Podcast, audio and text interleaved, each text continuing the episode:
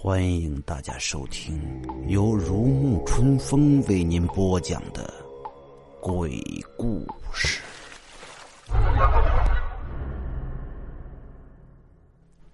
今天为大家演播的是《聊斋鬼故事》，考城隍。我姐夫的祖父宋老先生，名涛，是本县秀才。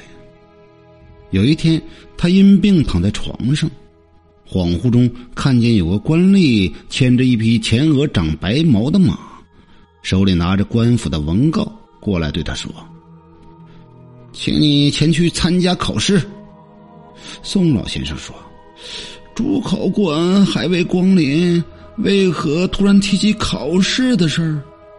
那官吏并不言语，只是催促他赶快动身。宋老先生只好勉强拖着病体乘马随那官吏而去。他感到脚下的道路非常生疏，转眼间就到了一座城堡前，看上去好像是帝王的都城。一会儿功夫，他便进了官府。只见房舍十分壮丽豪华，上面坐着十多个官员，却不知是什么身份的人，其中只有关帝爷还认识。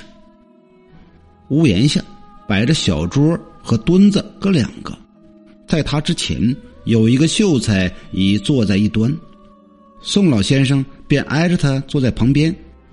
小桌上放着笔和纸，很快试题传了下来，展开一看，上面写着八个字一人、二人，有心无心。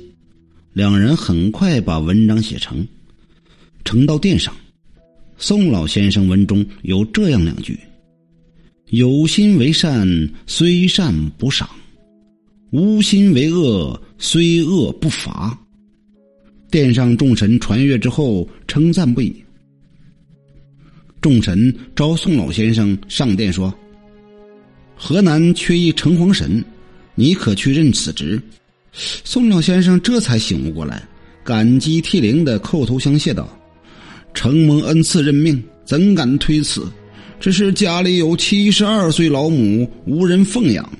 我请求侍奉老母送终后，再听从任命。上面有位像帝王模样的人，立即令人查看他母亲的寿数。一位留着长胡须的官吏翻开表册查阅一遍，说：“还有九年阳寿。”正当大家踌躇间，关帝说：“不妨让张老先生暂且代之九年，到时让他接任。”然后又对宋老先生说：“本应立即赴任，念你一片仁义孝敬之心，可批准九年假期，到时候再招你去赴任此职。”随即又勉励了那位秀才几句。二人垂手叩拜，一齐退下。那位秀才握着宋老先生的手，一直送到郊外。他自我介绍说是常山县张某，临别时又作诗相赠，具体内容全忘了。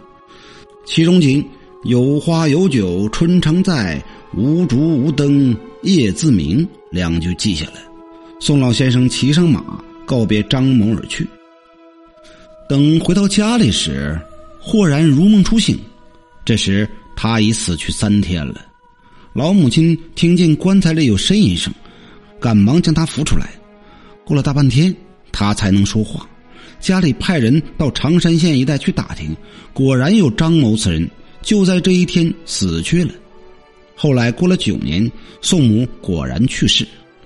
等到为老母办完丧事以后，宋老先生沐浴更衣，进房安然而死。他岳父家住在县城西门内。这天突然见宋老先生乘坐雕饰华丽的马车，并有众多随从陪同而来，登堂拜别。大家都很惊异，却不知道他已经成了仙。当岳父家的人奔走乡里去询问时，宋老先生已经去世了。宋老先生有字迹小传，可惜经过丧乱以后失传了。这里所记不过是个大略罢了。今天就演播到这里，谢谢您的收听，明天我们继续。如果您觉得好听，请记得关注、订阅并转发，您的支持是我不断前行的动力。